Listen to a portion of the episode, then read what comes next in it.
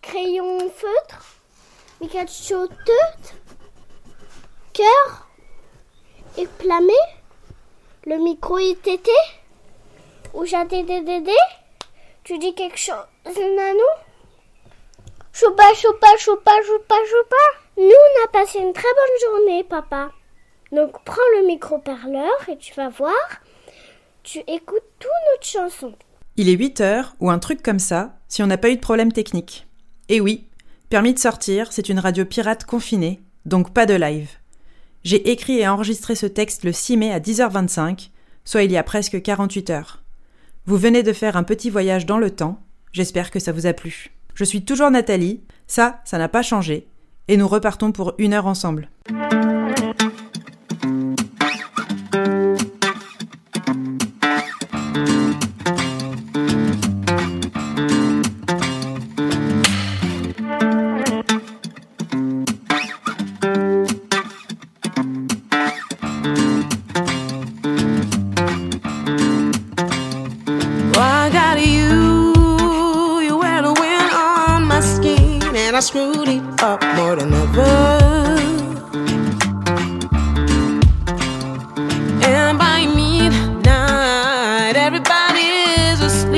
I could counting stars and feathers. The ghost of your hand still caressing my skin. How could I get you so bitter? Ooh, since we've been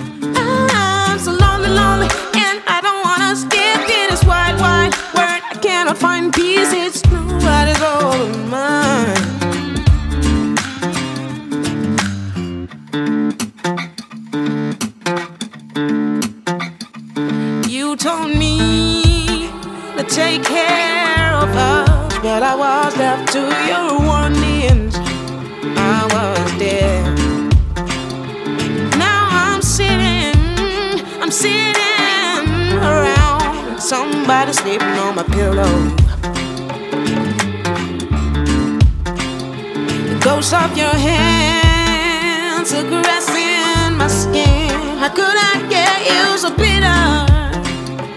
Ooh, since we've been through, ooh, ooh, ooh, ooh, since we've been through.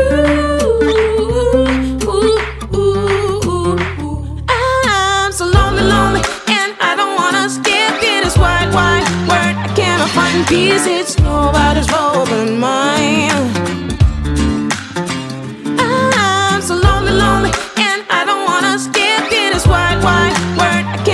in peace, it's nobody's all mine. I'm lonely, lonely. Mm, I don't wanna sleep in this wild, wild world. I cannot find peace in these stars of the night. I'm so lonely, lonely, and I don't wanna sleep in this wild, wild world. I cannot find peace.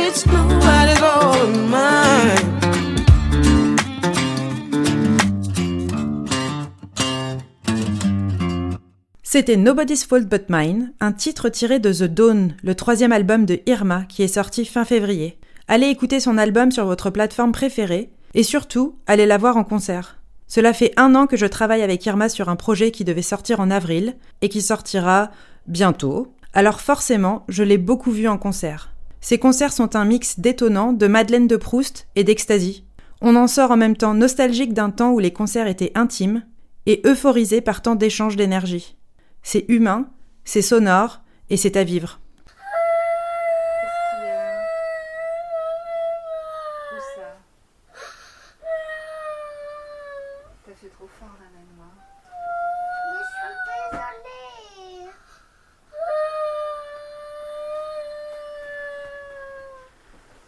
Permis de sortir. Le 13 avril 1975, à Beyrouth, au Liban, la guerre a commencé. Les gens ne le savaient pas forcément à l'époque, mais lorsque l'on se retourne et que l'on regarde l'histoire, on le sait maintenant. 45 ans plus tard, le 16 mars 2020, la France est entrée en confinement et on nous a martelé Nous sommes en guerre. Et moi, j'ai pas pu m'empêcher de me dire qu'il fallait que je parle avec mes parents, qui ont vécu ces deux événements à 45 ans d'écart. Le témoignage qui suit est celui de ma maman, qui a accepté que je partage une parcelle de son ressenti dans toute cette histoire. Elle avait 22 ans quand la guerre a éclaté au Liban en 1975, et aujourd'hui, elle en a 66. Enfin, et peut-être même surtout, si vous avez encore l'opportunité de parler avec vos parents et vos grands-parents, le meilleur conseil que je puisse vous donner, c'est de leur poser des questions et de les enregistrer. Et de manière générale, d'archiver la voix des gens que vous aimez. En 2020, c'est possible, alors profitons-en. Permis de sortir. Je m'appelle Annie et je suis confinée dans notre appartement de Reims. J'ai l'impression un peu moins maintenant parce qu'on a pris l'habitude, mais au début, quand le virus a commencé euh, et qu'il fallait tout stopper, je me suis dit c'est comme la guerre, sauf qu'on n'entend pas les bombes. L'ennemi est invisible et inaudible. Alors qu'avec la guerre, on entendait les bombes euh, aller et venir et c'était du concret. On pouvait savoir pourquoi on se cachait. La similitude, c'est que quand ça a commencé au Liban et ici, c'était une chose tellement inattendue qu'on n'y croyait pas. On s'est dit en 75 que c'était un, un événement, tu sais, comme les attentats ou autres, et que ça allait s'arrêter. Ça a commencé le 13 avril 75 et une fois l'été passé, on, on, on s'est dit ce n'est pas possible que les écoles n'ouvrent pas en octobre comme d'habitude. Et finalement, ça a duré 17 ans. Mais nous ne sommes pas restés 17 ans à 100% au Liban, mais on est revenu tous les ans, même pendant les bombardements en été, sauf deux fois où on n'a pas pu accéder par aucun moyen. Et puis, euh, ici, c'était la première sensation physique que j'ai eue.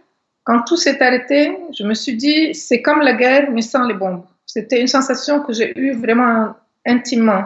Et je me suis demandé s'il fallait que je fasse comme j'ai fait au Liban pendant la guerre et préparer un sac avec lequel, si on nous dit, bon, vous êtes obligé de partir ou de voyager, ce qui ne va pas être le cas, mais bon, euh, d'avoir des affaires prêtes. Parce que j'avais un sac, euh, on appelait ça le sac de la fuite en arabe. On gérait selon les saisons ce qu'il y avait dedans, que Valérie grandissait, la, taille des couches et le lait et tout le bazar. Euh, si jamais on est obligé de partir en vitesse, on prend le sac et on s'en va. Mais euh, maintenant, je ne sens pas la chose de la même façon parce que finalement, on, est saturé en fait. Et comme c'est vrai que c'est un ennemi invisible, on n'a pas besoin de se mettre dans les caves ou dans les cages d'escalier comme pendant la guerre.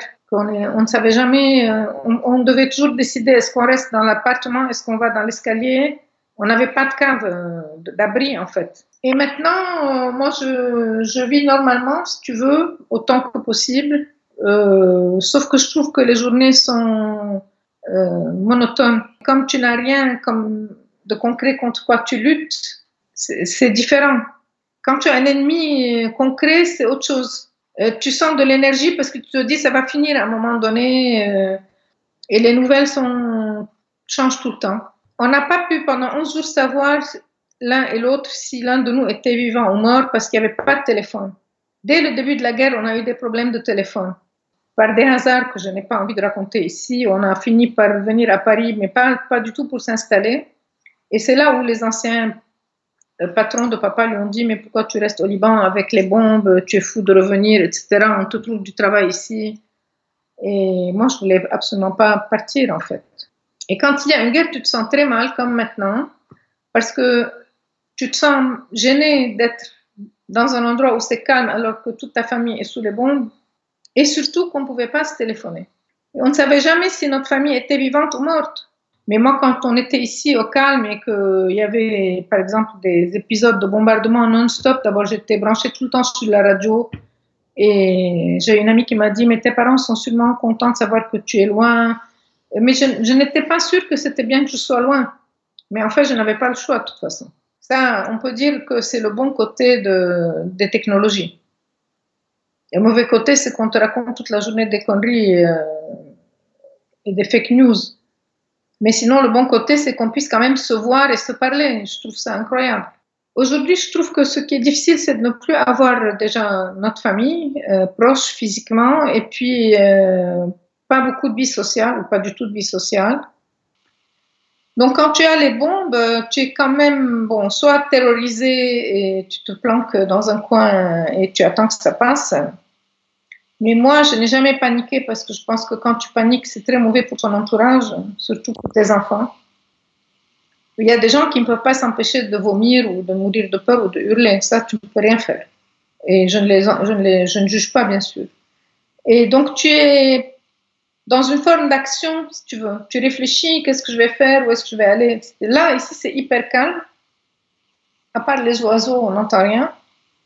Et donc, du coup, euh, de ces oiseaux, tout le monde dit on entend les oiseaux, c'est nouveau. Non, c'est parce qu'avant, les voitures t'empêchaient d'entendre les oiseaux. Et les gens qui se parlent au téléphone dans la rue et tout ça, mais les oiseaux, on les a toujours entendus boulevard Leclerc dans le jardin, ça, c'est pas un problème.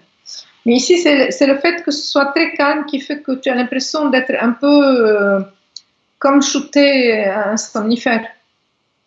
Tu vois, un peu endormi. Et c'est ça, je crois, qui est le plus compliqué parce que tu n'as pas d'impulsion pour faire quelque chose. Tu n'as pas quelque chose qui te pousse à te dire ah, il faut absolument que je fasse telle chose euh, vite avant que quelque chose d'autre n'arrive. Et si tu ne le fais pas maintenant, tu le fais ce soir ou demain. Et c'est ça, je trouve, qui est le plus compliqué. C'est comme si on avait jeté un nuage euh, de somnifères sur tout le monde. En fait, je ne me projette pas vraiment parce que je pense qu'il faut prendre les choses telles qu'elles viennent, sinon on ne s'en sort pas. Si tu passes ton temps à te projeter et que ça ne marche pas, tu, tu, tu génères du négatif. Donc je pense que le mieux, c'est de prendre les choses comme elles viennent. Permis de sortir. Pomme de renette et pomme d'api, rouge. Pomme de renette et pomme d'api, gris.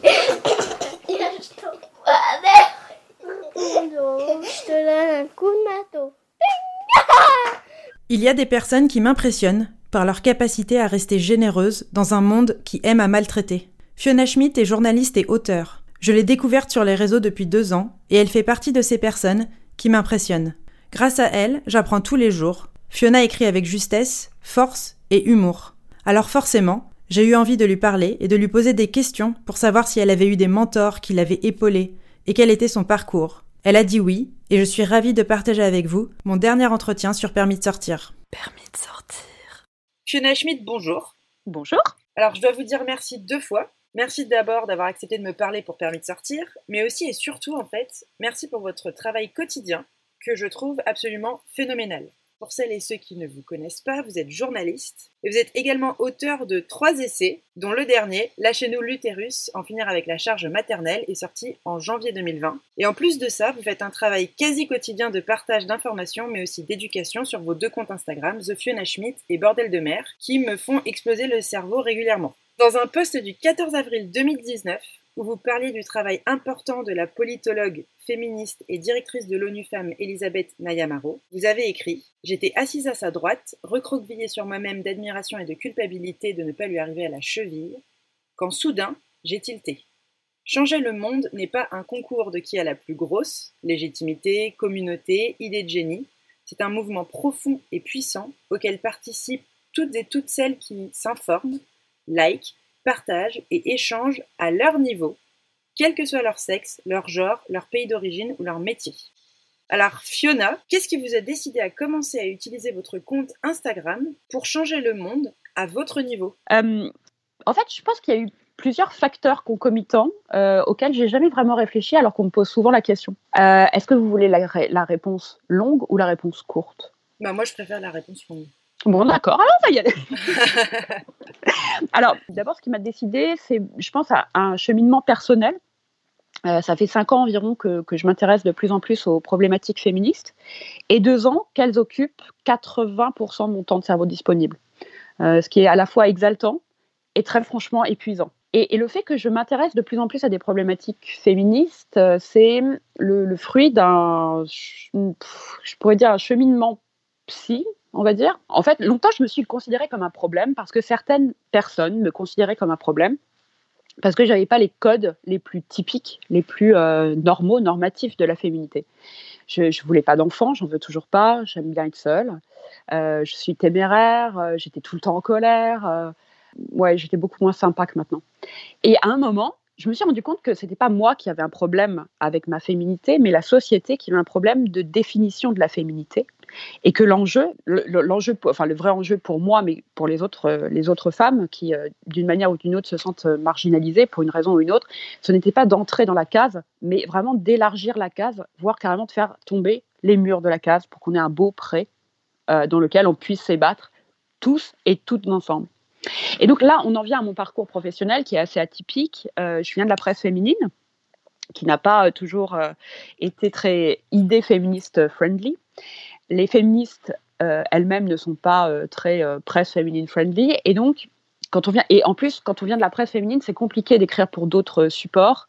parce que les cases sont très étanches, et puis, et puis surtout parce qu'on en vient au noyau principal que mon cerveau a mis très longtemps à recracher qui est que mon sentiment d'imposture. Donc, euh, pendant longtemps, pendant très longtemps, je ne me sentais pas légitime de parler de féminisme parce que je venais de la presse féminine et surtout parce que je n'avais pas lu l'intégrale de Simone de Beauvoir. J'avais lu, lu, euh, lu et adoré des pentes, mais je pensais bêtement que le féminisme, c'était une espèce de de carré VIP de la pensée et que seuls les spécialistes avaient le droit euh, d'y accéder ce qui est complètement con en fait, puisque euh, toutes les femmes, sans exception, qu'elles en aient conscience ou pas, ont à un moment ou à un autre de leur vie subi des discriminations.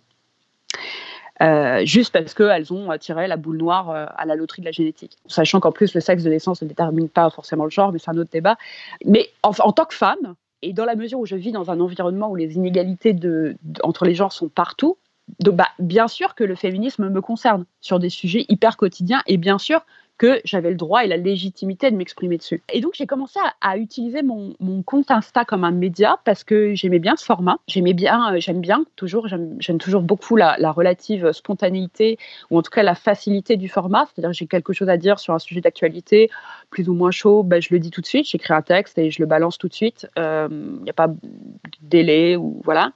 Et puis surtout, j'adore l'idée de pouvoir partager mes idées avec un maximum de gens et pas uniquement euh, des initiés. Ah, et puis euh, j'adore le feedback aussi, le, feedback qu'on n'a pas forcément sur, euh, sur les livres ou sur les, sur les articles que j'avais. Alors c'est un, un, autre sujet parce que c'est vraiment très chronophage, ces feedbacks, parce que je, bah, j'adore ça, j'adore qu'on m'écrive des messages, j'adore, les lire et, j'adore réfléchir avec les, les personnes que je fais réfléchir, enfin qui me disent que je les fais réfléchir. Donc, donc voilà. Mais alors du coup, quelque chose qui m'intéresse, c'est que bah moi, je suis euh, comme vous depuis quelques années. Je fais partie de ces femmes aussi qui ont eu des déclics, qui ont commencé à se déconstruire, qui ont commencé à repenser euh, le féminisme et à le comprendre. Souvent, on rentre dans une spirale de déconstruction parce qu'une fois qu'on commence par quelque chose, bah, ça n'arrête plus. C'est ça. Mais souvent, il y a un retour de bâton quand même dans ce processus de déconstruction et d'affirmation de sa nouvelle voix, de l'entourage personnel ou professionnel ou des deux et de la société en général. Et en fait, moi, ce qui me, ce qui m'interroge, c'est euh, comment ça s'est passé cette transition quand vous avez commencé à changer. Euh... Quand je me suis radicalisée. Ouais, bah ouais. Franchement, si, si ça vous va que je le dise, moi je veux bien ouais, dire. J'aime bien, j'aime bien dire ça en plus parce que je, ouais, je suis vraiment, je me suis vraiment euh, radicalisée sur euh, sur l'idée que, que les, les, femmes sont vraiment euh, égales aux hommes et sur, sur l'idée de, la, de, de l'égalité entre les genres. Je me suis vraiment radicalisée. Ouais, je suis radicalement pour en fait, de plus en plus. Ouais, alors effectivement, il y a eu pas mal d'amis, euh, de, de, de, collègues ou, d'ex-collègues qui m'ont dit Ah ouais, tu deviens féministe, ah, c'est la nouvelle mode, comme si c'était un truc opportuniste. Alors que très sincèrement, c'est, le féminisme, en fait, je me suis rendu compte assez vite que c'était assez ingrat, parce que euh, d'abord, ça rapporte rien en termes, en termes d'argent, c'est vrai. Ça, obsède, ça, ça, vraiment, ça occupe de plus en plus de, de, de, d'espace de, de cerveau. Euh, on pense à ça tout le temps. En plus, c'est très difficile de décrocher. Enfin, moi, c'est très difficile pour moi de décrocher, de penser à autre chose. Et, euh, contrairement au sport, c'est très compliqué d'arrêter. Et puis, il y, aurait, plein de trucs aussi. Il y aurait plein de trucs à dire sur la dévalorisation sociale de cette cause. C'est quand même toujours. Je ne sais pas si, si vous le sentez, mais j'ai l'impression que c'est toujours la, cinquième roue du carrosse des causes à défendre. C'est-à-dire qu'on euh, on, trouve, toujours quelqu'un qui vous dit euh, qu'il y a plus important comme l'écologie, c'est plus important, par exemple, ou euh, la lutte contre le racisme, c'est plus important.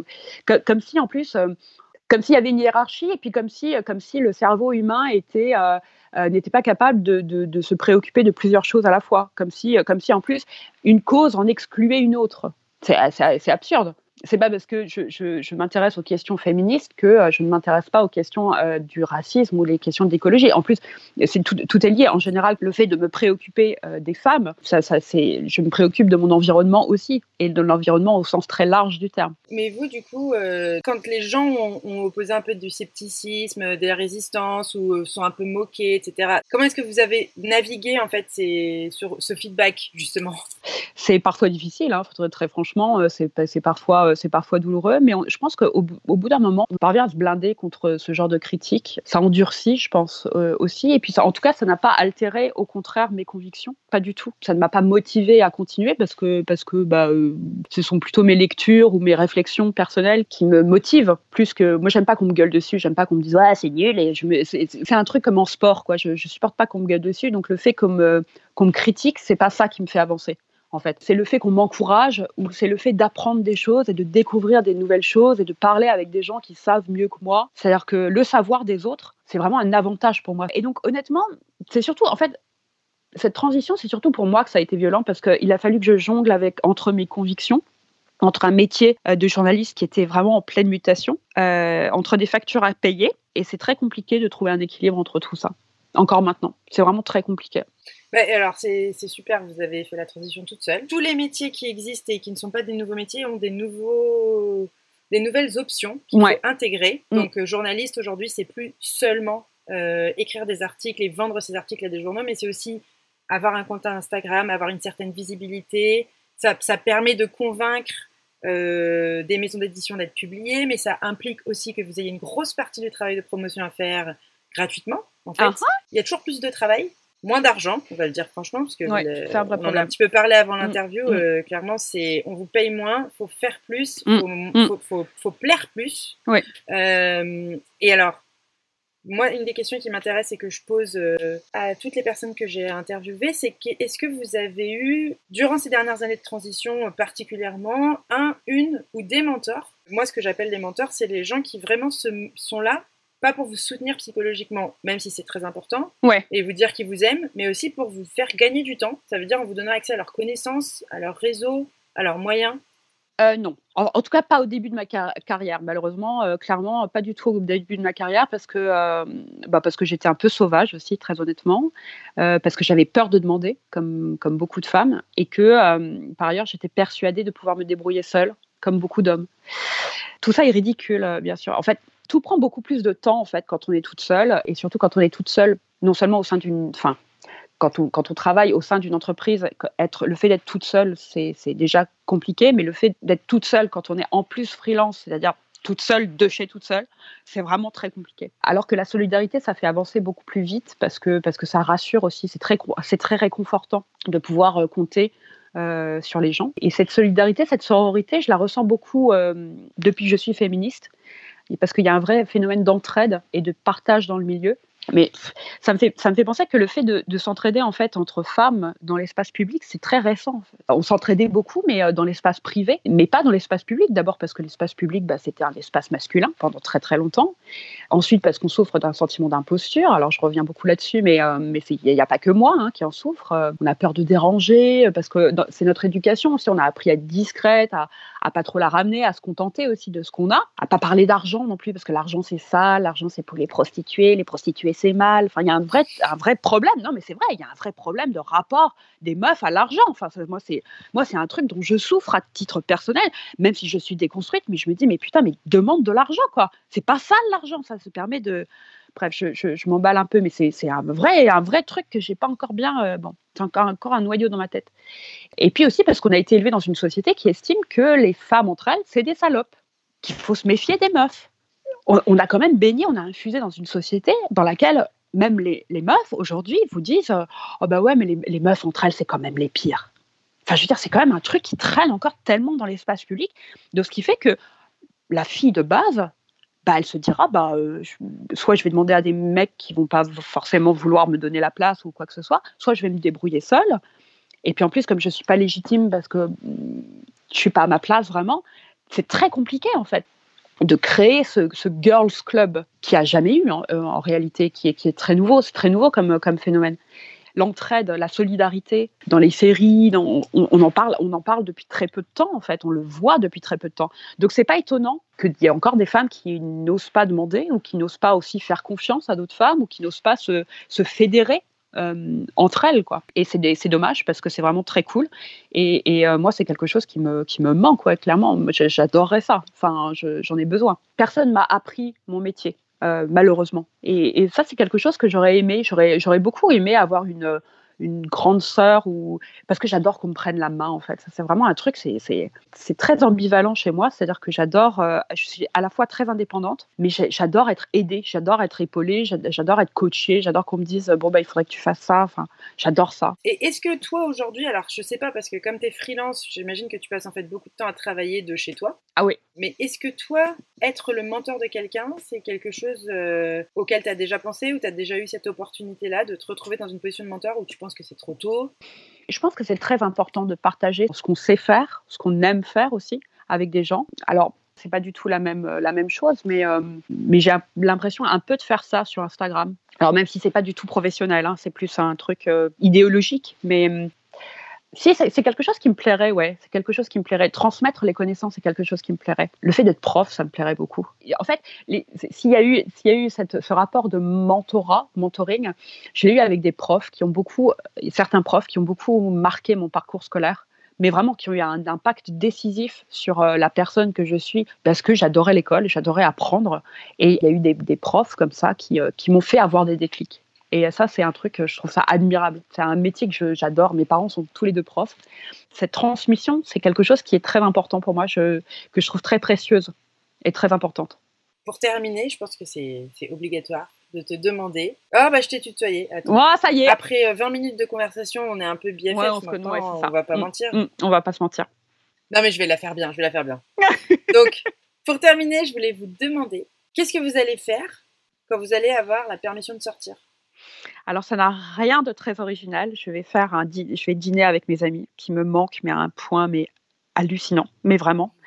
Euh, on va se faire un câlin masqué. Je, pense, parce que ça, c'est vraiment ça. Moi, j'ai la chance d'être confinée avec mon, avec mon amoureux et mon chat mais je pense que effectivement l'absence de contact physique ça ça a été très très difficile à supporter pour certaines personnes qui me l'ont dit c'est pas je pense je le sais et, et, donc, euh, et donc, ça aussi, ça m'a manqué, effectivement, les contacts physiques avec mes amis. En plus, je suis quelqu'un de très tactile. Moi, j'aime bien euh, tripoter les gens, enfin, avec leur consentement, bien sûr, mais euh, j'ai envie, j'ai besoin de les voir non pixelisés, quoi. J'ai besoin d'entendre leur voix qui fait pas parce que la collection est mauvaise. Enfin, voilà.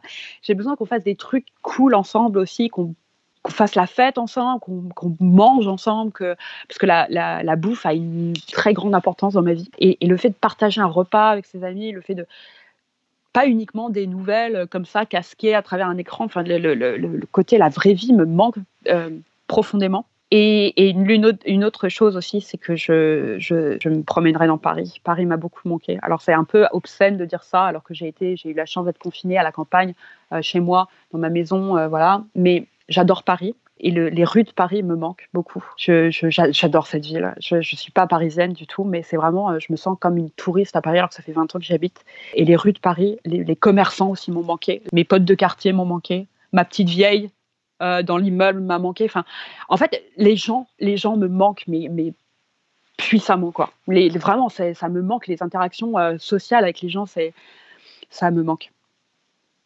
Eh ben, merci beaucoup, Fiona. Merci à vous. Je, si c'était pas clair, je vais redire que je recommande à tout le monde d'aller suivre votre travail sur les réseaux et de lire vos livres. Et d'aller... Ah, à propos de mon livre, pardon, ah, je ne l'ai pas dit. En fait, j'ai écrit deux essais et un livre euh, de recettes de cuisine. Le premier livre n'est pas un essai, euh, il est très bien, hein, c'est un formidable livre, mais c'est un livre de recettes de cuisine. Et ben voilà, maintenant vous savez que vous avez le choix entre un livre de recettes de cuisine qui s'appelle les recettes d'une connasse, qui est un livre militant aussi, hein, euh, voilà. Et voilà, et deux essais. Euh, et deux essais, absolument. Et ben c'est super.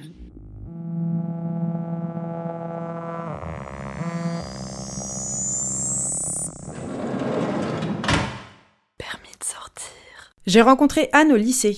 Elle était en seconde, moi j'étais en terminale, et elle me fatiguait. Anne, c'était une pile. Quand elle te racontait un truc, elle prenait douze voix différentes, et elle riait fort, elle sautait partout. Moi, j'étais la meuf taciturne qui abusait du sarcasme pour garder ses distances, et les gens qui étaient trop joyeux et trop énergiques, j'aimais pas ça. Donc pour moi, c'était clair. Anne Jacquelin et moi, on n'allait pas devenir amis. Et puis, c'est avec un acte de générosité absurde et inattendu qu'Anne a créé une brèche dans mon cœur et l'a fait exploser. À 17 ans, je faisais mes premiers pas dans la réalisation et le montage avec les moyens technologiques du bord. En 2000, pas d'ordinateur, pas de smartphone, pas de YouTube, mais des magnétoscopes et des cassettes VHS. J'avais besoin de deux magnétoscopes pour faire du montage, j'avais réquisitionné celui de ma famille, normal, mais pour le deuxième, plus compliqué.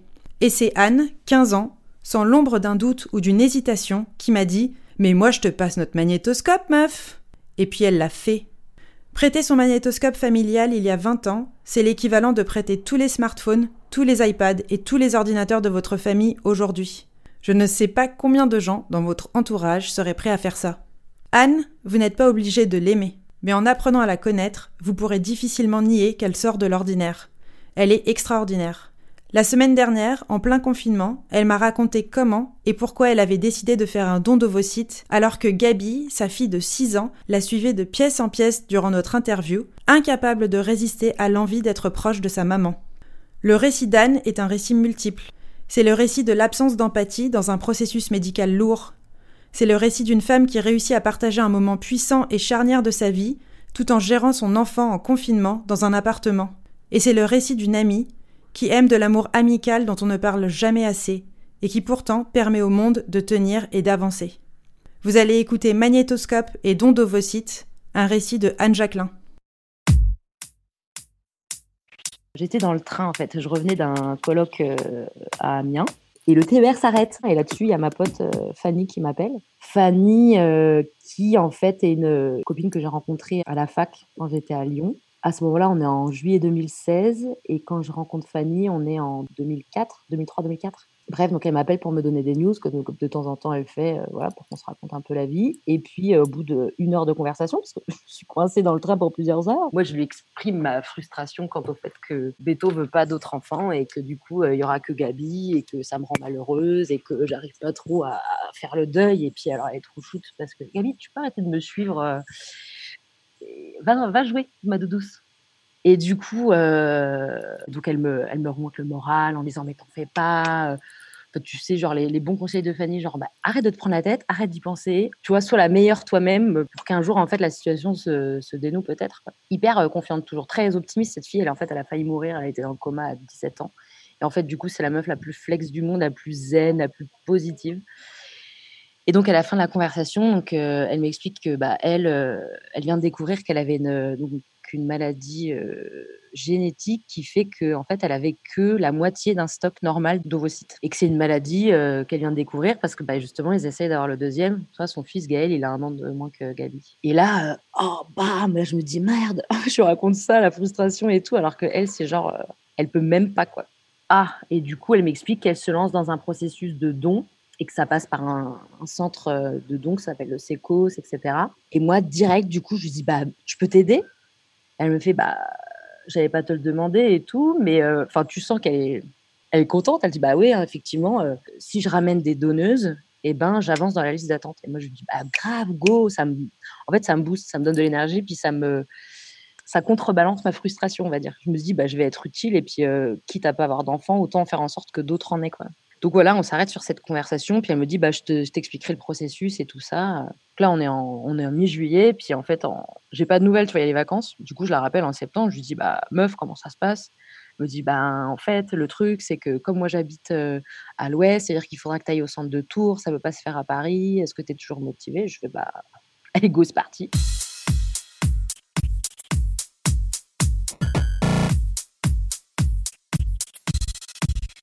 Donc voilà comment ça se passe. Elle me donne un numéro. En fait, il faut que tu appelles. Alors, le SECO, je sais plus ce que ça veut dire. En gros, c'est des centres de dons. Il y en a six en France. C'est une organisation régionale et en fait, ils font un travail de collecte d'ovocytes et de sperme. Ils reçoivent des gens qui font une demande de dons et ensuite ils procèdent aux implantations. Quoi.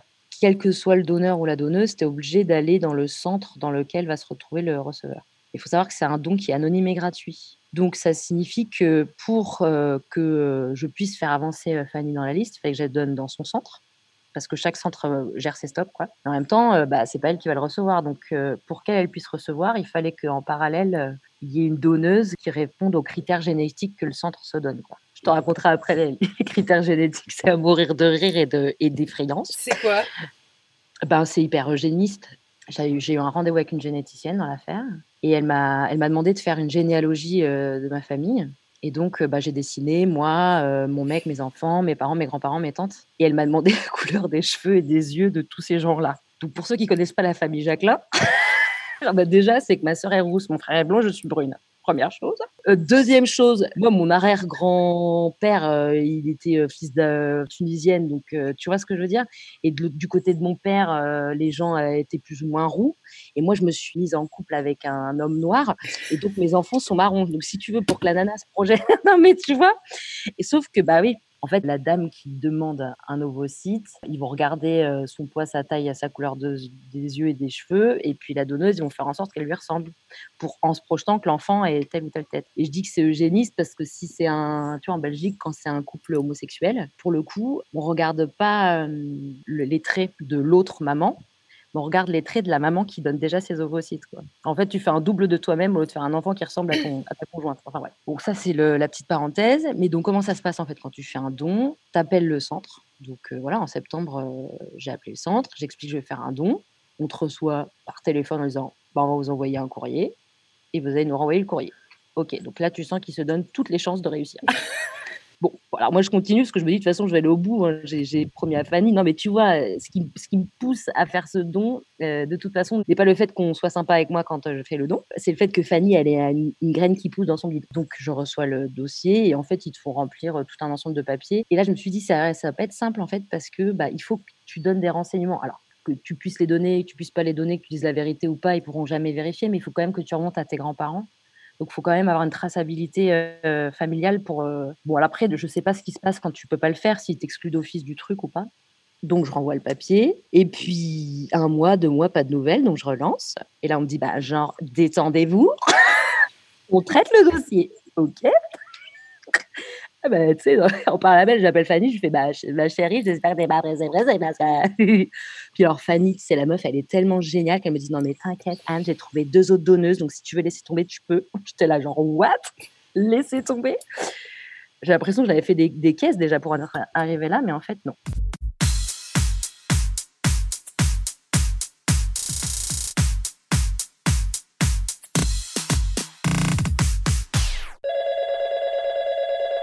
C'est le centre. Je suis au taf, je me vois très bien, j'étais au taf, genre dans l'open space, dans un placard à balai avec tous mes collègues. Et là, elle me dit, ouais, donc euh, bon, tu viens tel jour, euh, toute la journée, on va vous faire faire tous vos examens pour que vous gagniez du temps. Je dis, bah sympa, mais euh, comment te dire? Je travaille. Bah écoutez, posez un congé. Donc en février 2017, je vais à Tours. Puis évidemment, il y a Fanny qui vient me chercher, puisqu'elle était plus un journée, une journée de congé près avec son don. Elle était en permanence dans ce sécos à faire des traitements, des machins, des trucs. Donc elle m'emmène, donc tu attends, tu fais pipi dans un bol, ensuite tu fais une prise de sang, ensuite euh, tu fais une échographie. Et puis alors tu sais, en plus dans l'échographie, genre on regarde tes œufs, genre est-ce qu'elle a beaucoup d'œufs, pas beaucoup d'œufs. puis là tu te dis quand même, oh, bah merde, merde, merde. J'espère que je vais, je vais pas me faire bosser tout ce monde pour rien. En fait, tu sais, ça te met une espèce de pression. Tu te dis, oh my god, il faut que je produise les œufs, les œufs. Donc c'est tout, mais les gens sont très sympas. Et puis je vais voir la psy. Et donc la psy, c'est celle qui doit contrôler que je suis apte à faire un don. Et alors là, je me dis, bah en toute logique, vu ma frustration du fond du slip de ne pas avoir d'enfant, je ne passe pas cette étape. Et alors, ce qui est dingue, c'est ça que tu dis qu'on est quand même dans un rapport social de ouf dans ce monde. Direct, elle regarde, elle fait hmm, sociologue. Donc là, elle se dit c'est bon, c'est une collègue. Je suis psychologue, elle est sociologue. Et là, elle se met à bitcher sur les gens qui viennent faire une demande de don. Et moi, je suis là, mais genre, mais allô, puis après, elle me montre leur affiche. Mais leur affiche, des années 80 avec genre des chauves-souris. T'as l'impression que c'est un truc sur les projections de cinéma, c'est la nuit, t'as des chauves-souris et une espèce de projo. Toi, tu penses à quoi? Tu penses à Batman? Et non? Et en plus, c'est écrit en gros sécos. Alors, qui sait ce que c'est qu'un sécos Genre, le, le saucisson est sécos, tu vois ce que je veux dire? Et elle dit, non mais regardez notre super belle affiche et tout. Est-ce que vous l'avez croisée? Je dis, bah, bah non, mais vous l'affichez où? Bah dans nos centres. Bon, bah d'accord. Bah effectivement, je comprends que vous ayez un petit peu de mal. Donc, toujours est-il que je passe haut la main ce, ce truc. Tu passes haut la main ce truc parce que t'es sociologue. Genre, t'as l'impression Oui. que du moment où elle a vu que t'étais sociologue, c'était bon en fait. Tu pouvais être Bah psychopathe et découper des Ah, gens mais dans elle m'a posé, euh, posé zéro question. C'est pas vrai. Je te jure, et je me suis dit, tu sais, c'est le destin, c'est pas plus mal, parce que si j'avais commencé à m'épancher, tu vois, devant une, devant une psy, qu'est-ce que ça aurait donné? Et ensuite, l'après-midi, on voit la médecin. La médecin en chef qui gère les dons. La chef, des chefs, des chefs, des chefs. Et qui est donc quelque part une militante, parce que pour faire fonctionner un sécos, alors que c'est vrai, c'est pas une urgence euh, sanitaire, que c'est des moyens, que tu vois, l'histoire de la reproduction euh, des femmes, euh, tout le monde s'en branle. Bref, Gabi, si tu pouvais ne pas être là quand je suis en train de dire des choses, ce serait parfait. On se concentre. Voilà, donc la médecin, elle me pose des questions, elle m'explique un peu comment ça va se passer, tu vois. En fait, on va faire en fonction de mon cycle. Donc, je vais faire des échos tous les jours, on va faire grossir mes œufs. Et quand les œufs sont bien gros, on les aspire, pouf, dans la boîte à œufs. Et après, ils vont se faire féconder euh, pour des gens euh, inconnus. Quelqu'un qui me ressemble. Et je me disais, t'imagines, comme les dons se font localement, en fait, après, une fois que tu as été receveuse, tu te dis, ça se trouve, ta donneuse, tu la croises au supermarché, une meuf qui te ressemble, tu dis, ça se trouve, c'est ma donneuse, trop stylée. Enfin, trop stylé et en même temps, c'est chaud parce que tu te dis, ben, si t'es noir euh, dans le coin de la Loire, il n'y a pas beaucoup de donneuses, quoi. Donc, tu peux attendre des années, des années pour avoir un don. Bon, je digresse. Donc, on va voir cette médecin. Et la médecin, trop sympa, donc m'explique le truc. Et puis, c'est quand même un moment euh, où il y a des débats sur l'anonymat parce qu'il y a quand même beaucoup d'associations de- d'enfants issus de dons ou abandonnés qui cherchent à, à retrouver leurs origines. Donc, il y avait la question de faire évoluer la législation là-dessus. Il t'explique aussi que c'est anonyme, mais l'enfant, s'il le souhaite, il peut euh, venir au sécos et on peut demander la permission à la personne de. On peut recréer le lien en fait si tout le monde est consentant. Et puis il y a aussi, si moi je découvre une maladie génétique, j'ai pour obligation d'aller informer le sécos pour qu'ils informent euh, les éventuels enfants. Donc elle me pose la question de savoir ce que j'en pense.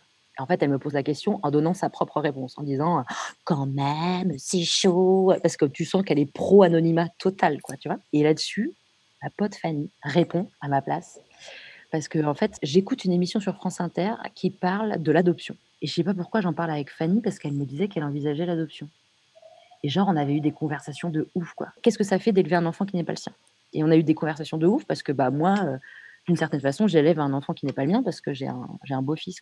Et donc là, euh, bah, du coup, Fanny prend la parole en disant qu'elle elle a réfléchi à la question, puis qu'elle a des choses à dire sur la question de l'anonymat. Et la première chose qu'elle dit à la meuf, justement, c'est que forcément sa fille aura des questions. Elle lui dira euh, assez tôt, comme pour un enfant adopté, qu'elle a le droit de savoir d'où elle vient et que à chaque fois que sa fille voudra en parler, euh, elle sera prête à répondre à ses questions. Et si elle cherche ses origines, elle l'aidera à chercher. Elle sera ravie. Et elle dit qu'elle sera ravie de l'emmener ici au Sécos. Et là, la médecin, elle n'avait plus rien à dire. Et en fait, euh, bien sûr, en fait, en, tant que soignante, tu es obligé de te cacher derrière des, principes pour avancer. Mais en fait, la réalité euh, humaine, elle est beaucoup plus complexe que ça. J'étais quand même censée, parce que je suis une femme, avoir euh, le consentement de mon, conjoint. Je suis pas mariée, mais de mon cohabitant. Alors que lui, quand il s'est fait, comment dire, sectionner le, le canal séminal, tu crois-tu qu'on m'aurait demandé ma signature? Rien du tout. Bon, après, j'aurais pu sans doute cacher son existence, mais après, bon, par principe, euh, il y a tout un truc de paplard à signer, hein, de toute façon, dans cette affaire. hein. Comme toutes les opérations. Et puis même, de toute façon, moi, je lui demande, je lui demande parce que déjà, j'ai besoin de lui, parce que pour faire tout ça, j'ai besoin qu'il garde les enfants. et puis, euh, et puis c'est même lui qui m'a emmené euh, faire la ponction. hein. Au niveau du traitement, il y a un moment, il faut que tu te fasses des piqûres tous les jours. Et, ça, c'est hard parce qu'ils te disent pas vraiment que c'est. euh, tu sais qu'il y a un jour, il va falloir que tu ailles au sécos pour te faire prélever les œufs et qu'ils savent pas vraiment quand c'est. Ils peuvent pas le savoir en avant, tu le sais 24 heures euh, ou 48 heures avant en fonction de comment se trouve ton, tes œufs. Mais genre, ils te disent pas qu'il y a un soir où il va falloir que tu fasses une piqûre avec un infirmier à minuit, quoi. en fait, ils regardent leur agenda, ils disent nous, on serait prêts prêt à faire la ponction au mois de mars. Donc, par rapport à votre cycle euh, menstruel, je crois que c'était autour du 12 mars, ils m'ont envoyé une ordonnance, enfin plusieurs ordonnances avec euh, tout un ensemble de médicaments à prendre en fonction des jours. Et après, on vérifie qu'il y a une bonne réponse corporelle par rapport à ces injections que tu te mets. Et donc, pour ça, il y a un contrôle euh, quotidien par une échographie. Et après, ils réajustent en fonction de si l'échographie euh, montre que, ça, que ton corps répond ou pas. C'est galère parce qu'en effet, euh, il faut trouver un truc près de chez toi qui te prenne en charge. Et en fait, quand y vas, il faut que le médecin en fait, te donne un papier qui fait que tes traitements sur ce sujet à cette période sont pris en charge par l'assurance maladie. Mais le temps que ce soit pris en charge, en fait, tu fais des avances de ouf parce que tu as des prises de sang de ouf à faire. Et donc, en fait, des avances de frais. J'en ai eu pour, euh, tu vois, sur les trucs médicaux, j'en ai eu pour 150-200 euros, quoi. Plus les, les, les, frais de transport. Plus... Alors après, ça, normalement, ils te remboursent sur justificatif. Mais en fait, c'est, tu vois, l'enfer de, de, voir ce qui est censé être remboursé, pas remboursé, de justifier les différentiels, etc. C'est, euh... bon, de toute façon, c'est pas n'importe qui qui peut faire cette démarche. Il faut avoir et du temps, et de l'argent, et de la trésorerie. Et puis, si tu pouvais ne pas faire de bruit juste à côté de moi, ce serait super. Bah oui, oui, mais sans faire de bruit en fait. Tu vois, c'est difficile de bosser dans ces conditions. Ok, donc ça c'est en mars, tu fais les piqûres je fais les piqûres, voilà, et c'est assez hard parce que déjà, tu as, un, espèce d'ascenseur émotionnel parce que tu es sous grosse dose d'hormones. Donc en fait, euh, c'est hyper badant parce que ça te renvoie à plein de trucs. Euh, moi, ça me renvoie grave à ma frustration, puis je pense que je suis vraiment relou pour Beto. C'est une modification hormonale qui est euh, hyper violente pour ton corps et pour ton cerveau. Puis tu as cette espèce d'incertitude du jour où tu vas devoir euh, planter tes collègues alors que tu es en mission chez des clients. ça, c'est pratique. Et puis aussi, il y a un moment euh, incroyable, je me revois, c'est un vendredi après-midi, je suis, euh, je suis au bureau. Bon, heureusement, le vendredi après, il n'y avait pas grand monde. Puis là, la médecin appelle justement pour, euh, pour voir un peu comment on va adapter le traitement. Puis elle me dit que, en gros, elle me dit, bon, de façon hyper paternaliste un peu, elle me dit, bon, ben, vous, vous n'avez pas beaucoup d'eux, donc si vous voulez des autres enfants, pas falloir traîner. Et alors, en fait, après cette conversation, je me vais à chialer dans, dans ma salle de réunion, là. Et, euh, je vois bien, elle, elle, tu vois, elle a dit sur un ton de la meuf qui regarde des chiffres, tu vois. Elle oublie juste qu'elle est face à un humain, puis qu'en l'occurrence, ce qu'elle sait pas, c'est que je veux trop avoir des enfants. Et en plus, je culpabilise trop de me dire, mais en fait, ça, ben, je réponds pas à leurs attentes, j'ai pas assez d'eux potentiellement, quoi. Bref, toujours est-il que le grand jour arrive, euh, Beto pose un congé, je pose un congé, je sais plus qu'est-ce qui s'occupe de Gabi à ce moment-là, et puis on part. Euh, on part à Tours pour qu'il me dépose le, matin à 6 heures, euh, à, 6 heures euh, à l'hôpital. Donc le lendemain matin, tac, on arrive à l'hôpital, on me bourre de cacheton et puis euh, on va faire la ponction. Quoi. Donc moi je suis trop OP, en plus je suis trop, tu sais, je suis fière, ça y est, j'aboutis quoi. Donc en fait, on te shoot, on te met sur un fauteuil roulant et puis après on te met dans une salle un peu comme une salle gynécologique quoi. T'as les pattes en l'air et puis t'as une sage-femme et une, une médecin. Alors c'est pas la médecin que je connaissais et en fait on t'explique pas ce qui va se passer. Et là en fait, si tu veux, la médecin était de super mauvaise humeur, mais super mauvaise humeur parce que la sage-femme avait mis le plateau du mauvais côté et que je sais pas, elle est gauchère. Sauf que toujours on met le, truc, le plateau du mauvais côté et du coup elle l'enchaîne la sage-femme et tout en faisant ça en fait, elle me fait la ponction. Donc pas très agréable, tu vois, tu sens qu'elle fait pas attention en fait qu'il y a un être humain qui a les jambes écartées, donc la pire vulnérabilité de ta life quand même. Elle fait la ponction d'un côté, je crois que c'est côté gauche, et côté droit, elle aspire mes œufs. Et là, ma, ma chérie, une douleur, mais tellement horrible. Du coup, je fais, tu sais, j'hyperventile, je fais comme une crise de panique parce que j'ai tellement mal, je pleure, tu vois. Et la sage-femme, trop shoot, parce que depuis le début, elle, elle se fait engueuler, mais elle, elle oublie pas de me tenir la main, de me caresser le bras. Et là, tu sais, elle me console, elle me console. Et moi, j'ai tellement mal. Et genre, la médecin me dit, mais, oh, tu sais, genre, ça fait pas mal. Elle me dit un truc comme ça. Ok, donc là, je suis livide. Et puis, ça dure, euh, vraiment, c'est très court. En tout, ça dure un quart d'heure. Mais le moment où elle fonctionne, ça dure, ouais, quelques minutes, quoi. Et puis, elle me refout sur un, fauteuil roulant, quoi. Donc, toi, tu es là sur ton fauteuil roulant avec la larmiche et le nez qui coule. Et là, la médecin, elle se penche vers moi, tu sais, devant moi, là, comme ça, comme. Vraiment comme, comme tu. En fait, quand tu te rends compte que c'est hyper violente quand tu parles à un enfant, mais elle se baisse en te regardant de haut, du coup. Elle dit Bah voilà, madame, vous êtes contente? Et là, je lui dis Mais c'est un don Je le fais pour vous, tu vois? Bon, elle n'a pas, pas capté la meuf. Mais tu vois, elle avait même pas compris qu'en fait, j'étais pas une, dame qui voulait qu'on lui féconde ses œufs, quoi. J'étais une dame qui donnait ses œufs. Voilà, donc euh, affreux. Et donc, je rentre dans la salle et là, Beto me voit en pleurant. Gabi, tu peux, c'est pas de saillir? Pour favor. Non, mais sérieusement, quoi. J'ai demandé à être tranquille. Et donc, euh, excusez-moi, euh, chers auditeurs, chères auditrices, mais une radio en confinement, c'est l'enfer. Mais voilà, et en fait, Beto, euh, du coup, me voit arriver en larmes, il comprend pas, il est trop en bas et tout, il avait trop de peine pour moi. Enfin, en plus, lui, c'est pareil, euh, parce que lui, il a donné de sa personne. Puis il voit que j'ai beaucoup donné de ma personne. Enfin, on a tous donné de notre personne quand même dans la famille. Bon, après, ça va, c'est cool, il nous donne un petit, nez, un petit déj, puis il te file un questionnaire de 20 pages euh, qui est super mal construit, puis il te fout dehors. Mais bon, ça, c'est la remarque de la sociologue, c'est les gens savent pas faire des questionnaires. Mm. Mais tu sais, ils m'ont donné un questionnaire, meuf. Les questions, c'est écoute bien, c'est ça. Est-ce que vous êtes quelqu'un d'altruiste? Est-ce que vous faites des dons aux associations? Tu vois, c'était ça. Donc en fait, ils essayent de rapprocher le profil de la donneuse à quelqu'un d'altruiste. Je dis, mais non, les gars. Ma démarche, elle est super égoïste. En fait, déjà, je veux que ma pote, elle ait un bébé. Et en plus, moi, je veux faire comme si, tu vois, quelque part, d'une certaine façon, j'allais avoir un bébé sans en avoir. C'est en fait, il n'y a pas de plus égoïste comme démarche. Sinon, j'aurais pas, je serais pas, j'aurais pas. C'est tellement pas cool comme démarche. Si je le fais pas pour moi, je, je tiens pas toute.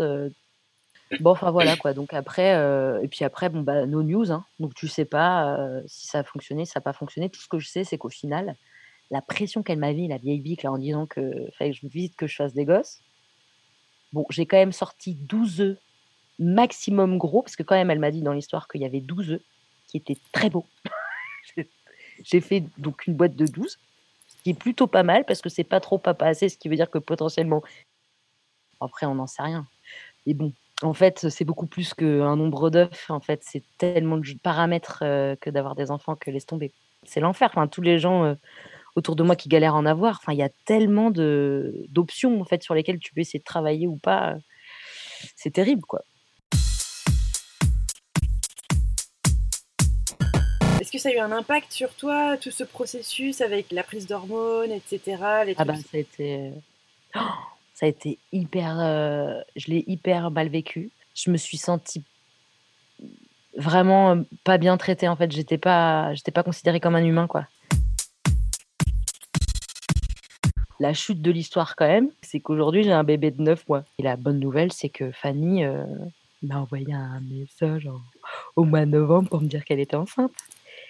Et je suis allée en soirée chez elle, bah là, en février pour son anniv, juste avant le confinement, la dernière sortie.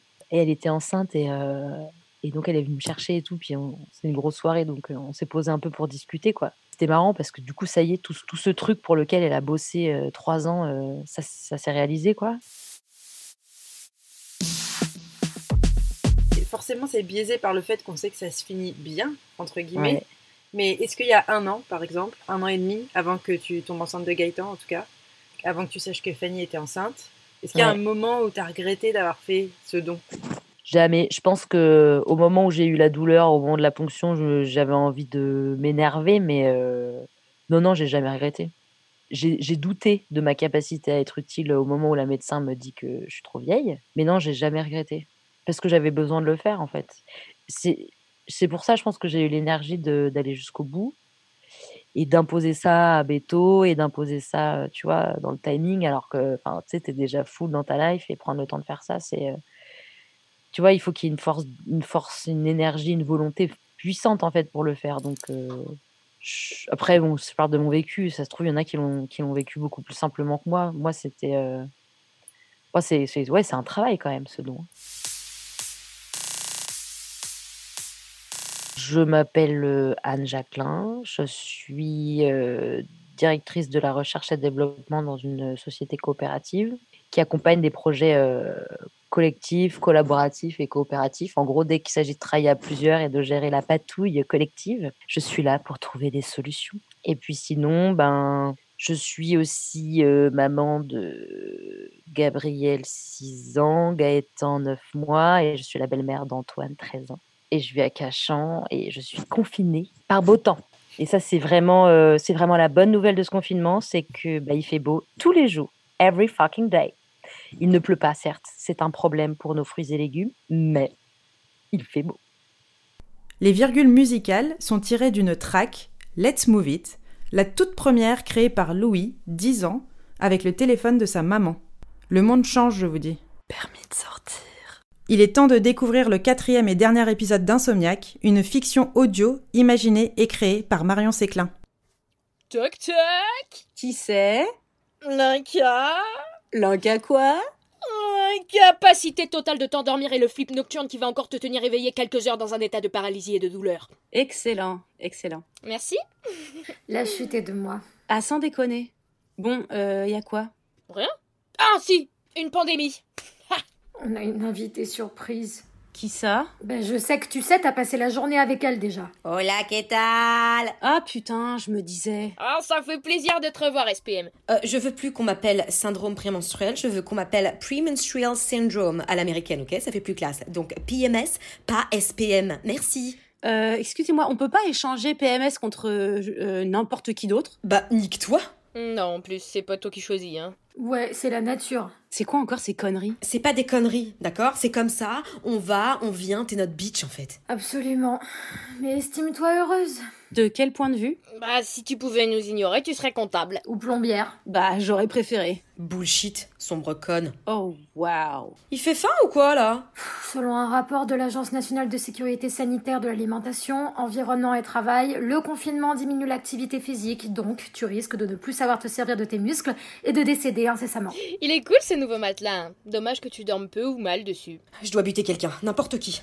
Un ex fera l'affaire. Tu te rends compte que si ça se trouve, les tournages reprendront jamais? Eh, qui, qui se souvient quand on avait encore le luxe de payer 10 balles pour une pinte? J'ai pleuré devant une pub, Barilla.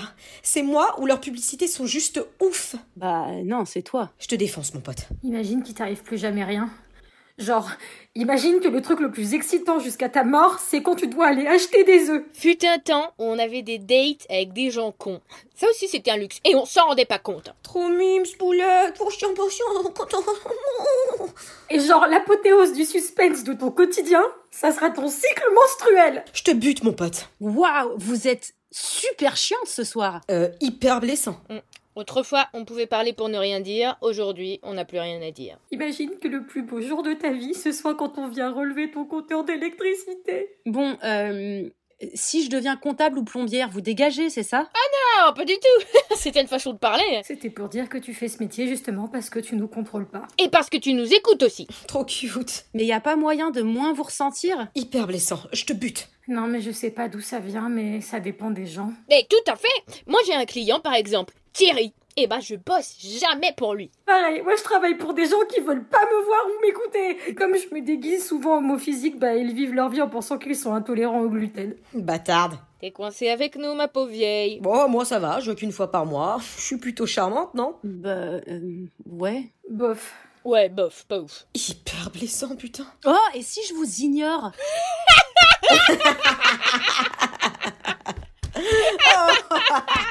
Mais là, c'est n'importe quoi là.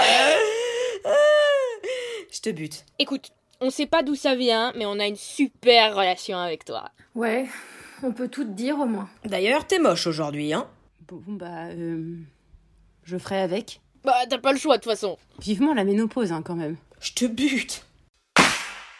Permis de sortir. C'était l'épisode 4 d'Insomniac avec Marion Séclin dans le rôle de Marion, Charlotte Issali dans le rôle d'Insomnie, Leslie Medina dans le rôle d'Angoisse et Laura Felpin dans le rôle de PMS. Les quatre épisodes d'Insomniac ont été enregistrés le 5 mai 2020 avec des téléphones portables et en visioconférence. J'ai eu le plaisir de faire la direction d'actrices et d'acteurs et la réalisation. J'espère que vous avez pris autant de plaisir à découvrir ces épisodes que nous en avons pris à les faire. Et maintenant, on part à Reims pour notre dernier micro-trottoir. Je suis allée interviewer Petrouchka, qui nous parle de son confinement. On l'écoute.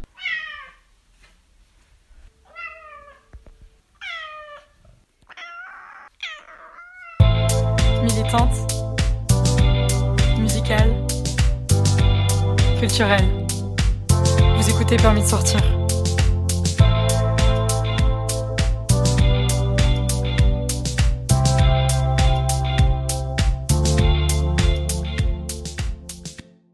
Et voilà, permis de sortir, pour moi, c'est terminé.